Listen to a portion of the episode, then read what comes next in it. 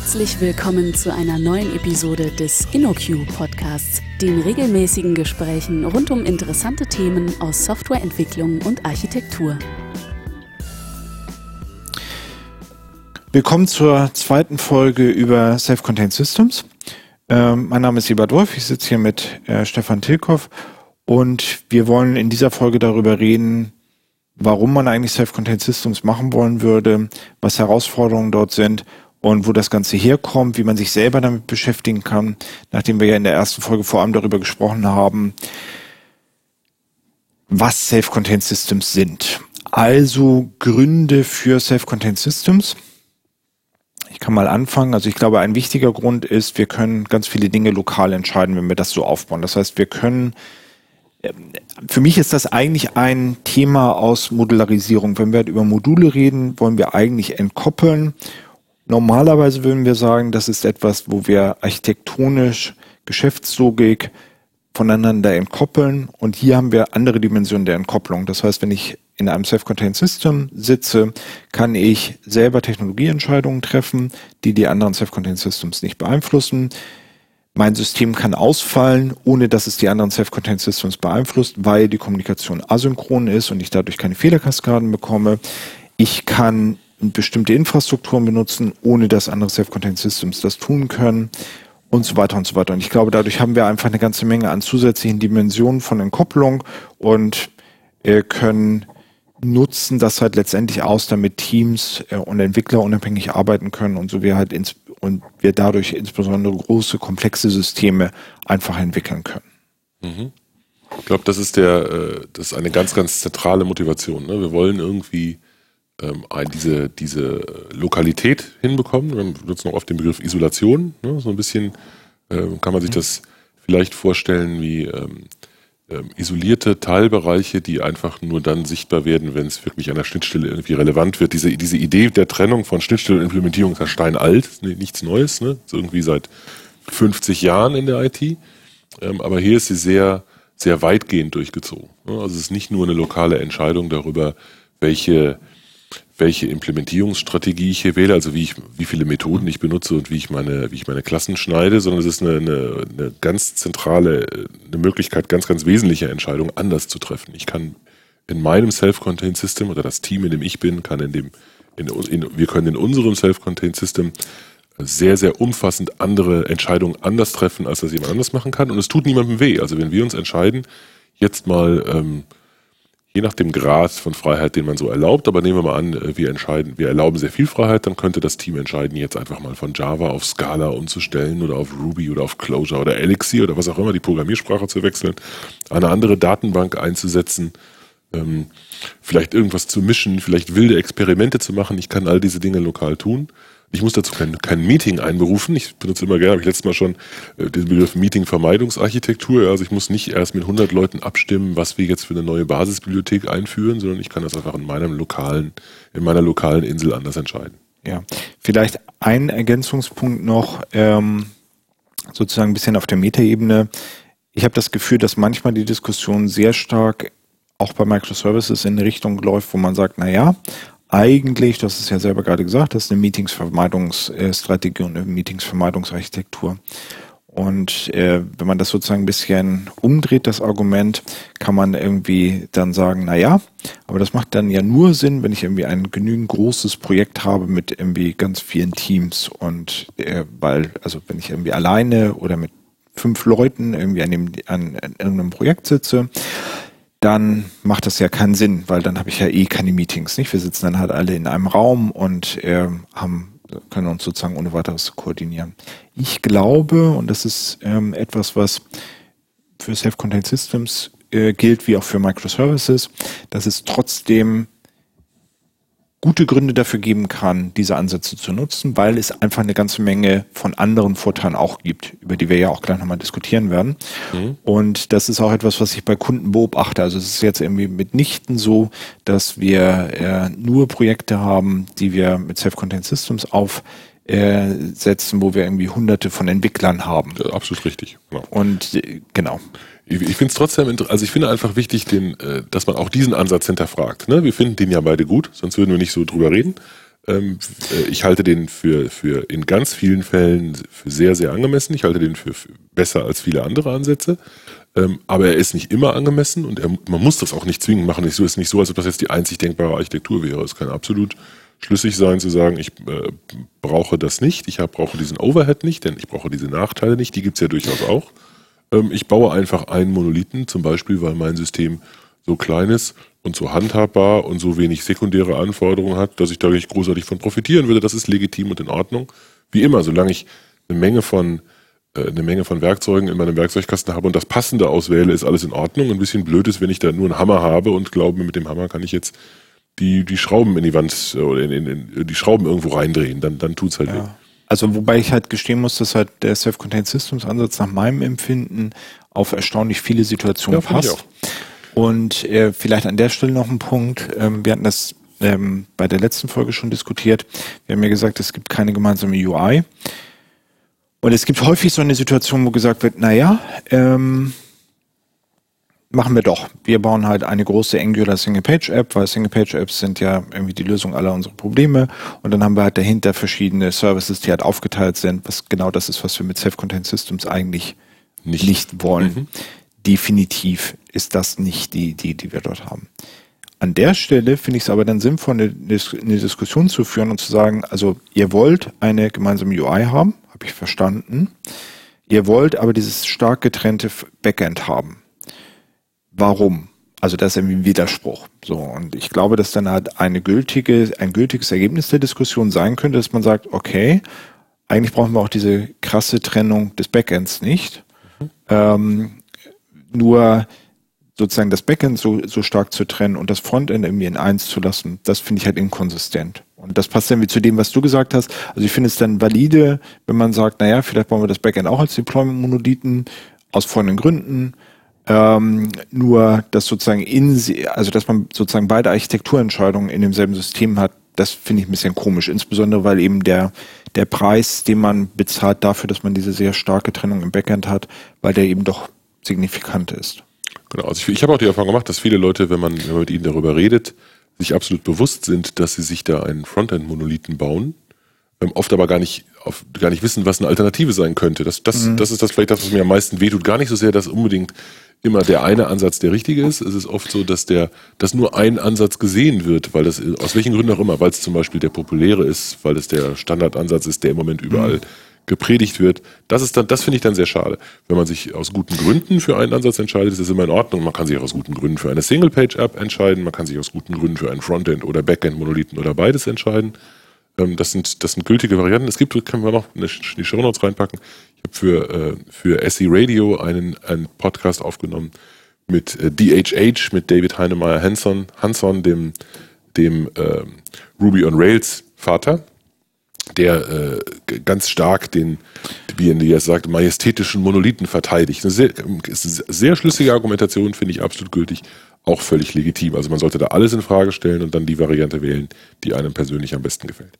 Aber lass uns zurückkommen auf die auf ein paar Begründungen, was wir noch so an positiven ja. Dingen finden. Ich glaube, wir haben noch ein paar Dinge in unserer Liste, über die wir noch nicht gesprochen haben. Unabhängige Skalierung ist halt ein Beispiel. Ich kann halt jedes von den Self-Contained Systems in einer oder mehreren Instanzen betreiben und dadurch eben das unabhängig skalieren. Das ist etwas, was, glaube ich, also vielleicht eher unterschätzt wird. Also ich kann theoretisch ja auch ein Deployment-Monolith in mehreren Instanzen betreiben und von daher ist dann auf den ersten Blick alles gut, aber de facto ist es eben so, dass ich da eine ganze Menge an Ressourcen verbrauche und es halt auch schwierig ist, das Ding überhaupt zu betreiben und zu installieren, sodass die Aufteilung in Self-Contained Systems dort vorteilhaft ist. Hm, ich würde sogar noch allgemeiner sagen, ich könnte mich entscheiden, ein Self-Contained System mit einer hochskalierbaren Technologie zu bauen, was auch immer das ist, muss ja nicht nur dieser Weg sein, da könnte irgendwas anderes sein. Vielleicht baue ich eines meiner Self-Contained Systems mit einem High-Performance-Messaging-System und und irgendwelchen mhm. anderen, äh, keine Ahnung, irgendeiner AP NoSQL-Datenbank, die wahnsinnig toll skaliert und betreibe das auf hunderten von, von Servern, während ein anderes Self-Contained-System vielleicht nur von zehn Leuten im Backoffice benutzt wird und das baue ich dann als, genau. als Standard-Web-Anwendung auf einem, auf einer MySQL-Instanz oder so. Also diese, die, die Entscheidung unterschiedlich treffen zu können, ist der eigentliche Wert hier. Genau. Ähm, Ersetzbarkeit, auch ein klassischer Wert, den auch Microservices haben. Ich kann Ja. eben ein Self-Contained System gegen eine neue Version austauschen. Das ist für mich deswegen eigentlich zentral, weil eine ganze Menge Leute damit beschäftigt sind, Legacy-Anwendungen zu ersetzen. Mhm. Und niemand macht denen das Leben einfacher. Also normalerweise, wenn wir halt irgendwie anfangen und bauen halt irgendwie ein System, dann diskutieren wir nicht darüber, wie wir dieses System mal loswerden. Diese Ersetzbarkeit, diese Aufteilung von Self-Contained Systems, das ist ähm, eine der wenigen Ansätze, die ich kenne, die halt in diese Richtung marschieren. Genau, ich man könnte sogar argumentieren, dass dieser, dass dieser Ansatz, diese Art, die Systeme, äh, die Gesamtarchitektur zu bauen, ist der einzige, den ich ähm, nicht revidieren muss, wenn ich modernisieren will. Das ist sozusagen ein Meta-Ansatz Genau. sozusagen. Ich habe jetzt das aufgeteilt, ich habe jetzt aus meinem einen großen System, habe ich vielleicht, was auch immer, kann 10, 15 Self-Contained Systems gemacht.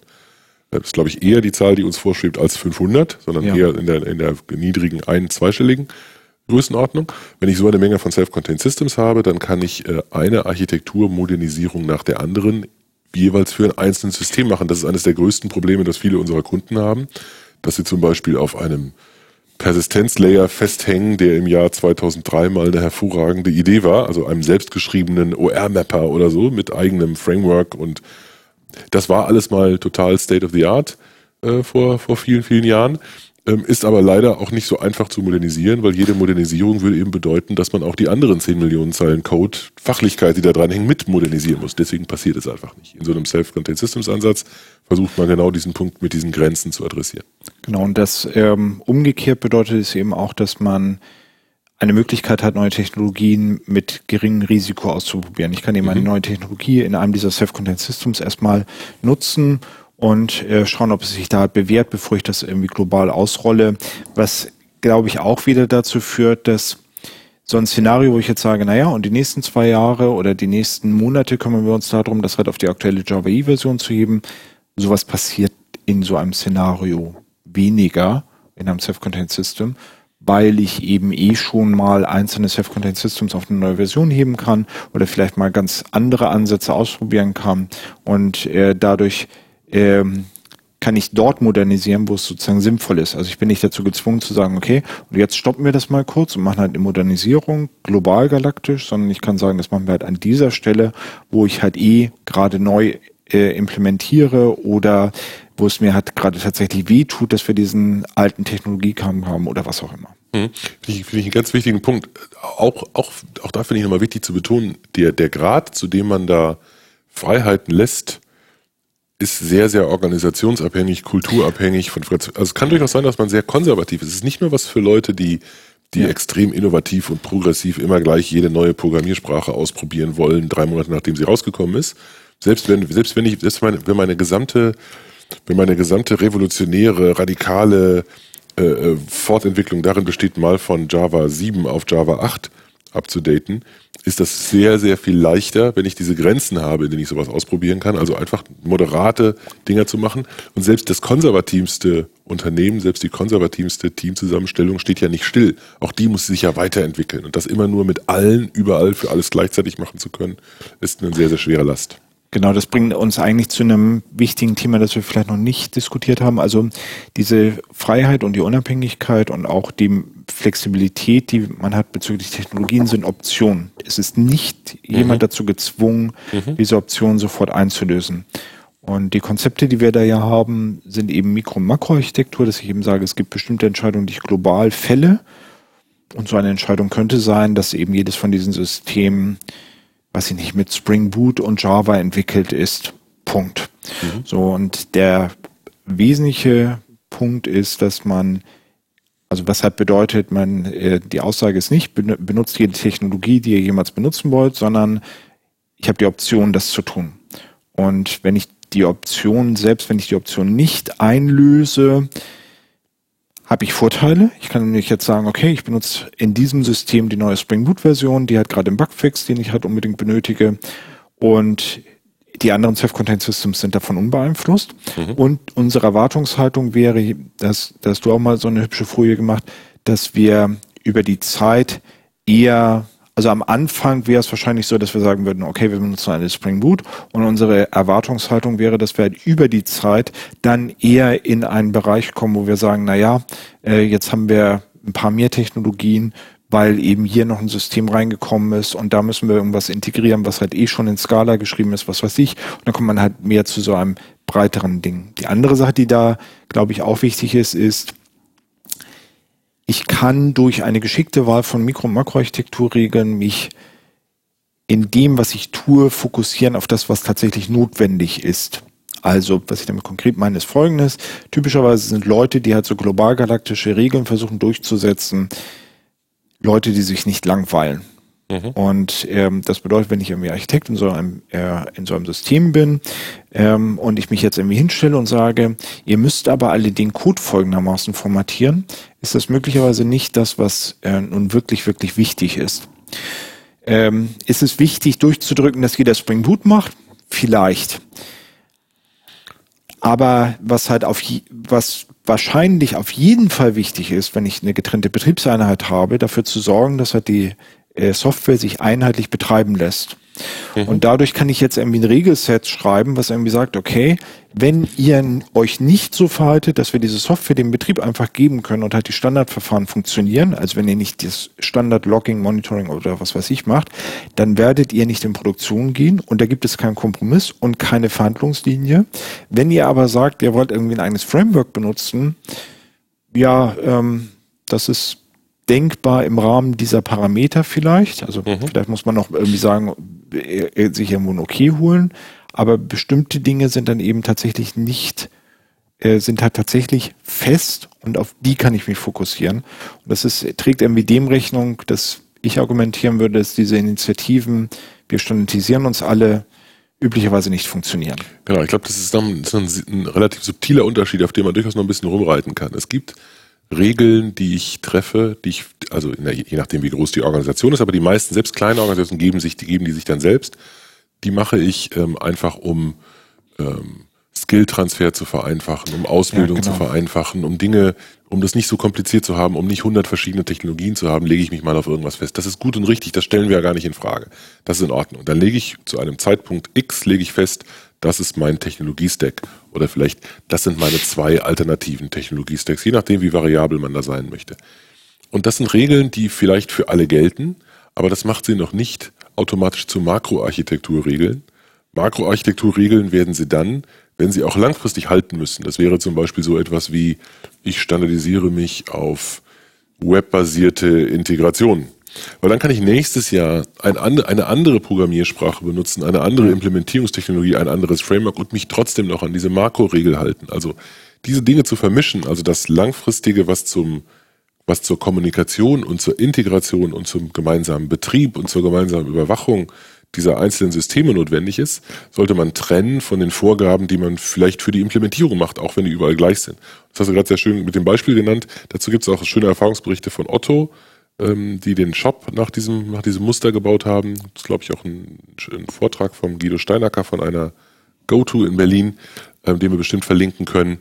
Ähm, da geht es ähm, darum, dass die äh, gestartet sind mit einem einheitlichen Technologiestack in all ihren einzelnen Systemen. Sie nennen die Vertikale, im Prinzip mhm. der gleiche Ansatz, etwas andere Begrifflichkeit. Ähm, und diese, ähm, diese, dieser gemeinsame Technologiestack, mit dem alle losgelaufen sind, der hat sich dann eben im Laufe der Zeit verändert, weil die einzelnen Teams gemerkt haben, hier, wir können vielleicht, ich weiß nicht mehr, wie rum es war, statt Spring MVC benutzen wir hier JaxRS oder andersrum. Ähm, hier probieren wir jetzt mal Scala aus, hier probieren wir jetzt mal Closure aus. Es hat sich einfach im Laufe, es konnte sich im Laufe der Zeit weiterentwickeln, als die Organisation reif dafür war, das auszuprobieren. Und das hat nichts an den größeren Makroprinzipien kaputt gemacht. Genau, und das ist glaube ich, ein wichtiger Punkt, weil sonst häufig, äh, wie soll ich sagen, so ein, so ein Wildwuchs entsteht, der ähm, tatsächlich nicht mehr kontrollierbar ist. Und hier gibt es halt, hier sagt man halt, naja, der Wildwuchs, äh, der ist halt in gewissem Maßen kon äh, kontrolliert und an bestimmten Stellen machen wir eben keine Kompromisse. Mhm, das genau, das, ist, das finde ich auch nochmal, finde ich auch sozusagen politisch, diplomatisch oder vom, von der Kommunikation ein gutes Muster. Ne? Wenn ich sage, ich mache nur wenige Regeln, ganz, ganz wenige, ich lasse viel Freiheit. Also ich bin jetzt der große Architekturchef. Ne? Ich, ich, ich versuche meine Rolle zu finden, dann mache ich lieber wenige Regeln, die ich auch durchsetzen kann. lasse dafür Freiheiten bei den Sachen, die mir nicht so wichtig sind, anstatt zu versuchen, alles zu standardisieren, was aus genau den Gründen, die du gerade genannt hast, einfach sowieso nicht funktioniert. Das kann ich gar nicht durch, kann ich überall Polizei spielen und jeden Mist überwachen, das bringt doch gar nichts. Ja, genau. Ähm, da vielleicht noch einen letzten Satz oder einen letzten Gedanken dazu. Ähm, ich glaube halt auch, das Problem ist, wenn ich sage, ich bin der global galaktische Architekt, der halt über das Gesamtsystem ähm, äh, wacht. Viele von den Entscheidungen, die ich dann fällen kann, ähm, sind eigentlich Sachen, die nicht mich betreffen, sondern die Teams, die halt irgendwas bauen. Mhm. Und ähm, das ist, glaube ich, einer der Vorteile von den Self-Contained Systems, dass man dann sagen kann, na ja, ähm, entscheidet's halt, macht ihr es halt ich will dafür nicht die Verantwortung übernehmen. Ihr müsst dafür die Verantwortung übernehmen. Das ist eure Entscheidung. Macht es. Was eben auch bedeutet, positiv gesagt, dass die Teams irgendwie die Werkzeuge auswählen können, die für sie besonders sinnvoll sind in dem jeweiligen Kontext. Und ähm, das verhindert das, dass man sich irgendwie hinstellt und sagt, ähm, ich entscheide es jetzt mal kurz für euch alle. Und das kann eigentlich nicht vernünftig funktionieren, weil man eben auf den Detaillevel, die halt die Teams vor Ort haben, äh, gar nicht in die Themen involviert sein kann. Also mhm. und dann ist irgendwie die Frage, warum sollte ich das überhaupt entscheiden, wenn es halt offensichtlich Leute gibt, die qualifizierter sind, weil sie sich jeden Tag mit dem Thema beschäftigen, ähm, während ich irgendwie da nur ähm, zentralisiert irgendwie mal drüber gucke. Also ein bisschen die Grund, Grundphilosophie sieht man, also ich als Architekt in der Rolle ist einfach, einfach alles besser zu wissen und allen Vorschriften zu machen aus aufgrund ja. höherer Kompetenz qua Amt oder glaubt man eben daran, dass die Entscheidungen besser so nah wie möglich an der tatsächlichen Stelle passieren sollen, wo die Arbeit passiert? Ich glaube, wir haben da die gleiche Sicht. Wir wollen das eher in die, so viel wie möglich in die Teams bringen, Subsidiaritätsprinzip sozusagen, so viel wie möglich ganz in der Hierarchie sozusagen ganz weit unten im Anführungszeichen entscheiden und nur die Dinge, die eben wirklich standardisiert, übergreifend standardisiert werden müssen, auch tatsächlich übergreifend standardisieren und nicht, nicht mehr. Ja, für mich ist halt auch ein Aspekt dabei, ähm, also wer es entscheidet, soll es sozusagen ausbaden. Das mhm. ist so die, die äh, Gesamtstrategie. Was übrigens auch bedeutet, dass dieser Ansatz davon ausgeht, dass die Teams es tatsächlich anschließend ausbaden müssen. Also ein Gegenbeispiel mhm. sozusagen, wenn ich jetzt sage, okay, ich habe halt irgendwie ein Team voller Externer und es ist halt absehbar, dass die Externen halt nach einem Jahr oder so weg sind und die sagen jetzt, naja, wir machen halt irgendwie, was nicht. Genau. So, dann ist irgendwie die Frage, will ich das dem wirklich zugestehen, weil wahrscheinlich die Leute, die es halt anschließend äh, weiter warten und ausbauen müssen, andere Leute sind. Mhm. Und das ist auch das, wo dann irgendwie die strategische Ebene reinkommt, wo man irgendwie, glaube ich, total zu Recht sagen kann, nein, das wollen wir halt nicht, weil wir halt andere Ziele haben, die global sind. Also zum Beispiel, dass wir irgendwie Leute auf dem Arbeitsmarkt finden wollen, dass wir Leute zwischen Teams austauschen wollen und deswegen entscheiden wir, dass wir eben Haskell nicht machen in diesem speziellen Fall, sondern eben auf irgendwas anderes setzen. Genau. Wobei ich natürlich nichts gegen Haskell sagen wollte. Ne? Es ist ja eine hervorragende Programmiersprache und vielleicht findet man dann die allerbesten Leute, wenn man sich mal durchringt, endlich mal konsequent in Haskell zu programmieren. Genau. genau. Aber eher unwahrscheinlich bei den meisten unserer Kunden, leider. So, ähm, das also zu den, zu den Vorteilen. Mhm. Herausforderungen. Ähm, ein Thema, was mir einfallen würde, ist eben tatsächlich dieses Thema rund um äh, UI-Integration und die Art und Weise, wie man Webanwendungen baut. Mhm. Die schlichte Beobachtung ist, ähm, über die man jetzt mehr oder weniger begeistert sein kann, die schlichte Beobachtung ist, dass eben eine ganze Menge Leute Angular, Single-Page-Apps und solche Sachen machen. Und das ist etwas, was sich mit diesem Konzept relativ stark beißt. Also da haben wir auch die Folge eben über UI-Integration, wo wir da nochmal im Detail eingehen. Ich persönlich finde das ein bisschen absurd, weil wir eigentlich ja mit Self-Contained Systems sagen, baut halt richtige Webanwendungen, so mit HTML und sowas, so wie das wie Webanwendungen eigentlich sein sollen. Und wir sind, wir leben halt in einer Welt, wo das äh, tatsächlich das ist, wie man typischerweise heutzutage Webanwendungen nicht mehr so häufig baut. Und das führt zu einem Problem bei der äh, Adaption. Mhm. Weil ich mich eben wie schwer hinstellen, also eine Technologieentscheidung zugunsten einer Single-Page-App äh, Technologie ist relativ inkompatibel mit dem Self-Contained Systems Ansatz. Das ist aber das, was heutzutage Leute typischerweise tun. Das führt zu einer Herausforderung. Genau, also ich habe hab, äh, gerade heute äh, einen, einen Post gelesen, in dem der Begriff SPE äh, definiert wurde. Hab ich, also hat sich jemand ausgedacht, Single Page Experience. Fand ich eine schöne, eine schöne Idee, der argumentierte dafür, dass man im Prinzip das, was Endanwender von, an Single-Page-Apps gut finden, nämlich die User Experience, mhm. ne, die, das, das schnelle, die flüssige Flüssig, Flüssigkeit in der Interaktion und so weiter und so fort, dass man diese Dinge nicht nur erreichen kann, wenn man eine Standard-Single-Page-App baut, sondern man kann das eben auch erreichen, wenn man Technologien verwendet, die, ähm, die eben äh, mehr unobtrusive sind, vielleicht Service Worker benutzt, die schon auf Performance optimiert sind, die durchaus von JavaScript abhängen, aber eben nicht diese eine Seite, diese eine Interaktion haben. Das ist ja das Problem, das, ich weiß nicht, ob das allen klar ist. Wir verweisen sicherlich nochmal explizit auf diese Frontend, auf diese beiden Frontend-Integrationsfolgen, die das in epischer Breite diskutieren. Das Hauptproblem ist ja, dass in diesem Self-Contained Systems Ansatz der Seitenwechsel eine typische Grenze beim Übergang von einem System zum anderen ist. Wenn ich nun keine Seiten mehr wechsle, weil ich nur noch eine Seite habe in einer Single-Page-App, dann ist die offensichtlich der Integrationspunkt. Und ich äh, kann das sogar nachvollziehen. Ich verstehe, warum das auf den ersten Blick attraktiv wirkt, weil diese Architektur, die die meisten Leute im Kopf haben, wenn sie so eine Single-Page-App über einen Microservice-Wald drüber setzen, sieht irgendwie nett aus. Ne? Solange, bis man sich darüber klar wird, dass man eben jetzt einen Frontend-Monolithen baut und je nachdem, wie groß der wird und wie schwierig der wird und wie schwergewichtig, handelt man sich eben all die Probleme, die man im Backend hofft loszuwerden, im Frontend gleich, gleich wieder ein. Und das merken, glaube ich, mehr und mehr Leute. Ich will deswegen Folgendes sagen. Ich glaube, dass es eine, eine Gegenbewegung gibt, die nicht bedeutet, wir verteufeln jetzt JavaScript und wir wollen, wir wollen keine modernen Webanwendungen bauen. Natürlich wollen wir alle moderne Webanwendungen bauen, aber ich glaube, es geht ein bisschen weg von dieser Idee, dass man alles in einem Ding integriert. Es oszilliert, pendelt sozusagen ein kleines bisschen wieder zurück in eine Welt, die, glaube ich, dann irgendwo in der Mitte landen wird und die diese Ansätze verheiratet. Genau. Vielleicht an der Stelle noch ein Hinweis. Also die Art und Weise, wie ich darüber denke, ist, ähm, ich will halt Software modularisieren. Ich will, dass ein Modul eine Änderung typischerweise nur in einem Modul stattfindet. Das ist insbesondere der Fall in Systemen wie Microservices oder Self-Contained Systems, wo ich relativ viel investiere, um diese Module unabhängig zu bekommen. Und wenn ich dann irgendwie Änderungen mache, die halt mehrere Module betreffen, warum habe ich dann überhaupt dieses Investment getroffen in diese starke Unabhängigkeit? Mhm.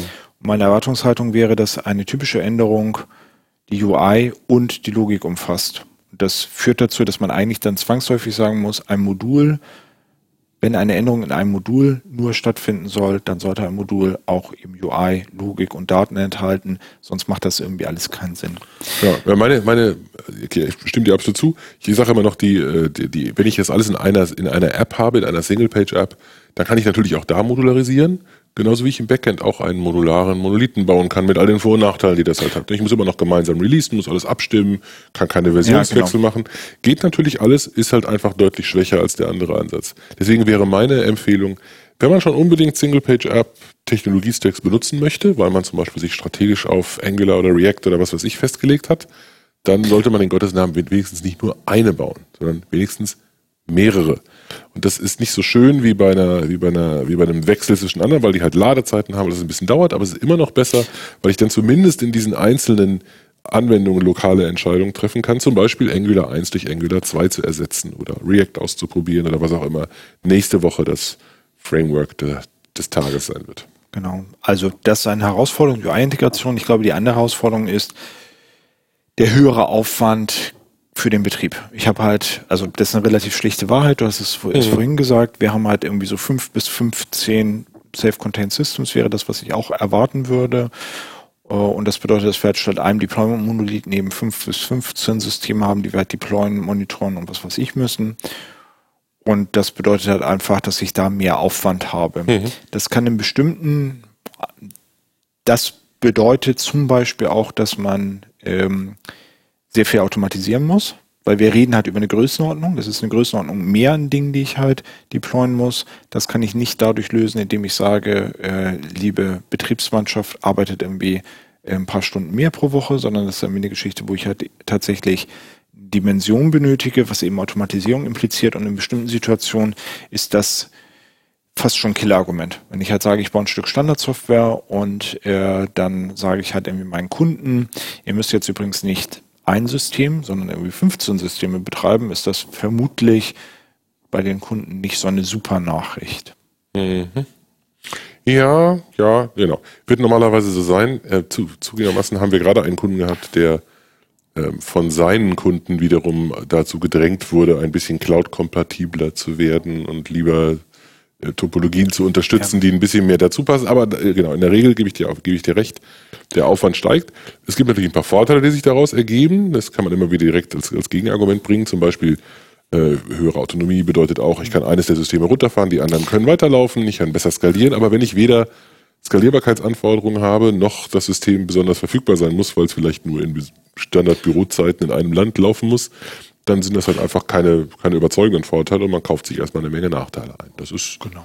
Und die Frage, ob es das wert ist oder nicht, das muss man eben projektspezifisch, kontextspezifisch entscheiden.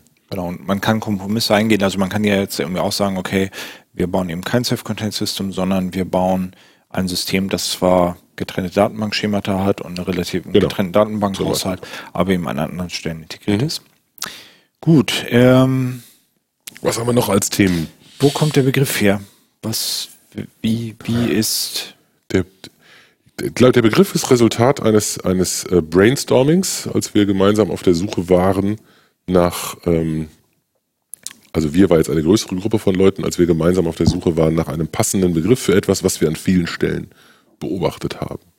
Ähm, und das ist, glaube ich, eine ganz wichtige Aussage. Das ist jetzt äh, ein, eine, eine Beobachtung, die man an vielen Stellen sehen kann. Es gibt irgendwie genauso wie es den Begriff Microservice gibt, ähm, gab es eben auch, äh, oder gab es, oder für, für etwas, was viele Leute beobachtet haben, hatten wir auch das Bedürfnis, eine Variante, für die uns der Begriff Microservice nicht ganz passend erschien, eben auch mit einem Namen zu versehen. Das ist eigentlich die einzige Motivation dahinter gewesen, dass wir gesagt haben, wir wollen eine, einem Architekturmuster, das wir häufig sehen, mit dem wir positive Erfahrungen oder mit dem wir Erfahrungen gesammelt haben, die überwiegend positiv sind, dem wollen wir einen klaren Namen geben, damit wir darüber reden können. Das ist die tatsächliche Motivation. Ähm, das Ganze ist als, äh, ist als Begriff mit einer Beschreibung verfügbar auf einer Website, die, die du irgendwann mal aufgesetzt hast, mit, die wir dann gemeinsam weiterentwickelt haben mit vielen Kollegen, aber auch mit externen Partnern. Ich glaube, das ist eine ganz wichtige Sache. Das ist keine reine InnoQ-Geschichte, das ist uns auch sehr wichtig. Das ist nicht InnoQ SCS und wir haben da kein Trademark drauf und wir verbieten niemandem, diesen Begriff zu verwenden. Wir legen gewissen Wert darauf, dass er, wenn er verwendet wird, auch dieses Ding bedeutet. Das ist uns schon wichtig, weil sonst den die, die, weil es sonst das Ganze nutzlos macht, wenn man sich nicht auf einen Begriff einigt. Ähm, aber es ist gezielt eben kein Produkt und kein Framework und keine, keine mit uns verheiratete Variante. Genau, also das bedeutet halt konkret Folgendes. Äh, die Inhalte auf der Webseite stehen unter Creative Commons. Ähm, das mhm. heißt, die kann man halt irgendwie selber benutzen. Da gibt es auch eine Präsentation, die man irgendwie benutzen kann. Äh, wir haben auf der Webseite Links hin zu Leuten, die es benutzen, wie auch zu Mitwettbewerbern, die darüber irgendwelche Blogposts geschrieben haben. Und das unterstreicht irgendwie genau das, was du halt schon gesagt hast, dass das irgendwie, also InnoQ hat sozusagen den Begriff erfunden. Ähm, das ist es aber auch. Und äh, wir haben jetzt irgendwie nicht die Absicht, da Leute, oder wir, wir wollen eigentlich, dass das irgendwie etwas ist, was halt die Industrie insgesamt weiterbringt und nicht etwas, wo äh, nur InnoQ mit irgendetwas macht. Das wäre total sinnlos. Genau, was man auch, was auch vielleicht wichtig ist, man kann uns sehr, sehr gerne Pull-Requests schicken für ja. die Seite. Passiert auch ständig. Leute finden Banalitäten wie Schreibfehler, Leute machen inhaltliche Ergänzungen, Leute schicken uns Links auf irgendwelche Vorträge, auf Artikel, auf Erfahrungsberichte. Ähm, und ähm, wenn das nicht irgendwie völlig abwegig ist, nehmen wir die sehr, sehr gerne an. Finden wir eine gute Sache. Wir haben sozusagen einen redaktionellen Hut auf. Wenn sich jemand, wenn jemand Lust hat, sich äh, aktiv zu beteiligen, dann äh, haben wir auch kein Problem, jemandem Committer-Rechte zu geben, wenn es genügend, wenn es genügend äh, Beiträge dafür gibt. Also wir wollen, dass das als Community-Begriff und Community-Seite weiterentwickelt wird. Genau, was halt zu der Frage führt, wie kann ich eigentlich mitmachen? Du hast es schon gesagt, Pull Requests. Ähm, das Projekt steht halt irgendwie auf GitHub, da kann man ähm, ja auch Issues einstellen und halt sonstige Dinge tun. Es gibt auf der Webseite auch eine Online-Diskussion, da kann man auch sehr gerne mitmachen. Äh, wir beteiligen uns da auch. Und äh, Links einschicken haben wir auch schon diskutiert. Ähm, genau, und an der Stelle hat die Einladung an alle, da irgendwie auch mitzumachen. Genau, sie heißt übrigens scs-architecture.org. Packen wir natürlich genau. in die Show Notes, aber falls irgendjemand das jetzt gerade. Gibt auch einen Twitter-Account und genau. Mhm. Wer macht es denn? Also, äh, zum einen, klar, machen wir es natürlich in Projekten, in verschiedenen Projekten, großen und kleinen. Haben vorhin auch schon erwähnt, also wir haben diverse Kunden, ein paar, äh, ein paar über die wir auch sprechen, ähm, in, im Kleinen und im Großen. Äh, es gibt äh, Erfahrungsberichte, zum Beispiel von Otto, die sehr, sehr aktiv sind, ähm, die mit diesem Ansatz, die haben wir mal initial beraten, sind auch immer mal wieder verfügbar, aber das ist gar nicht so, dass wir denen das in den Mund gelegt haben, sondern die haben da sehr, sehr viel selbst mit und weiterentwickelt ähm, und ähm, schreiben da sehr viel drüber in ihrem Blog, gibt auch einen, einen schönen ja. Artikel dazu, es gibt ein paar Vorträge dazu, die benutzen in der Regel einen anderen Begriff, die sprechen von Vertikalen. Ähm, den haben wir haben den Begriff auch überlegt zu verwenden, wir haben ihn nicht benutzt, weil er auf Englisch ein bisschen was anderes bedeutet.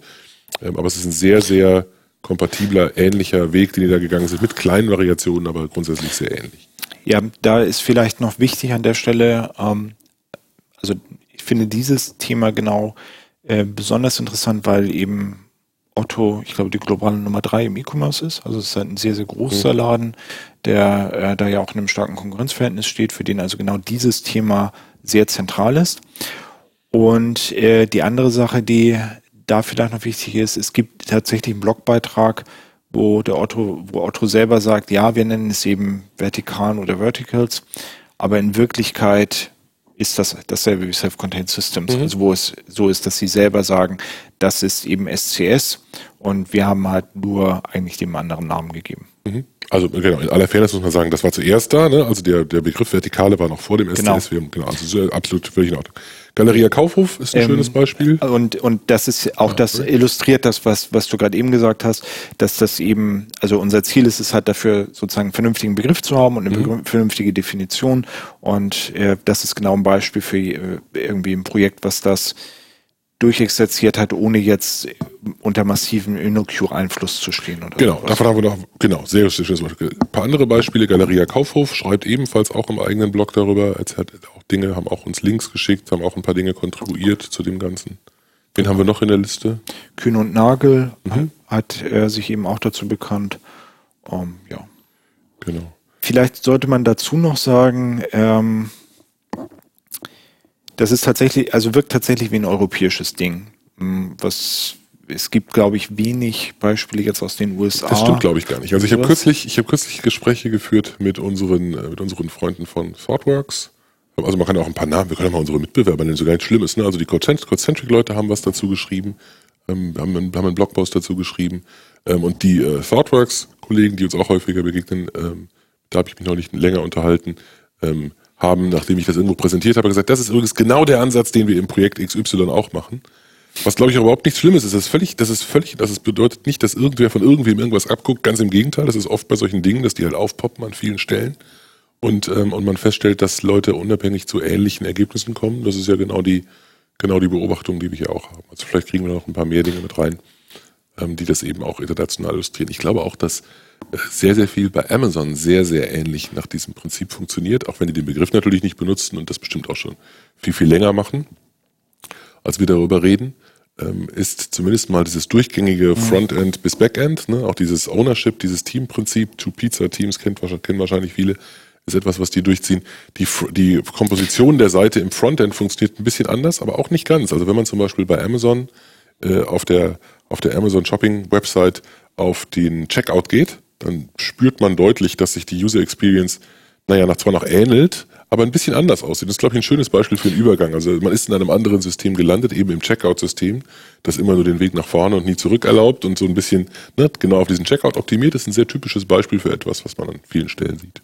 Was übrigens, by the way, auch irgendwie eine der Fragen ist, äh, die ich mir halt sozusagen stelle, was bedeutet es, wenn wir von einem gemeinsamen Look and Feel sprechen, aber in Wirklichkeit unterschiedliche Fachlichkeiten haben, die eben auch tatsächlich in der UI unterschiedlich repräsentiert sein werden. Ja, finde ich, genau, finde ich ein gutes, eine sehr gute Frage. Ich glaube, die meisten Endanwender ähm, spüren drastische Änderungen. Also wenn ich zum Beispiel äh, vom Look and Feel der der Altlösung aus dem Jahr 1999 auf einmal springe in etwas, was ich im Jahr 2017 entwickelt habe, das merke ich, das fühle ich.